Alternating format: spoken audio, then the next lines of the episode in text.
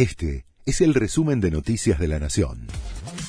La Nación presenta los títulos de la tarde del viernes 13 de enero de 2023. El Blue vuelve a subir y marca un nuevo récord. El tipo de cambio paralelo avanza 7 pesos con respecto a la jornada anterior y se consigue a 368 pesos en la City porteña. A lo largo de la semana acumula una suba de 3,9%. De esta manera marca un nuevo récord histórico nominal. En algunas provincias ya supera los 370 pesos.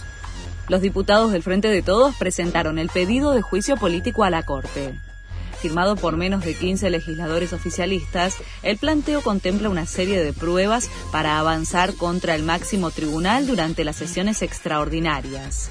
El Frente de Todos quiere citar a los cuatro integrantes de la Corte y a 44 testigos para que se presenten a declarar frente a la comisión.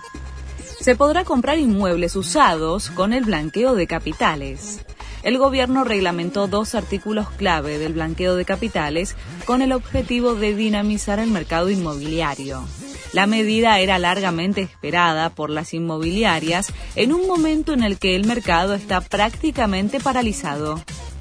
Condenaron a una multa en Gran Bretaña a un joven que le lanzó un huevo al rey Carlos III. Ocurrió en noviembre durante un desplazamiento público real.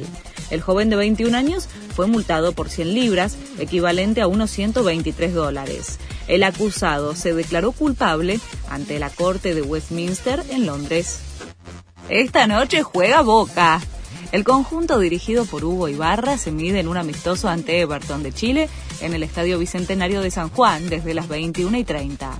Chiquito Romero será titular por primera vez desde su llegada al Ceneice a una semana de que se ponga en juego la Supercopa contra Racing en Abu Dhabi. Este fue el resumen de Noticias de la Nación.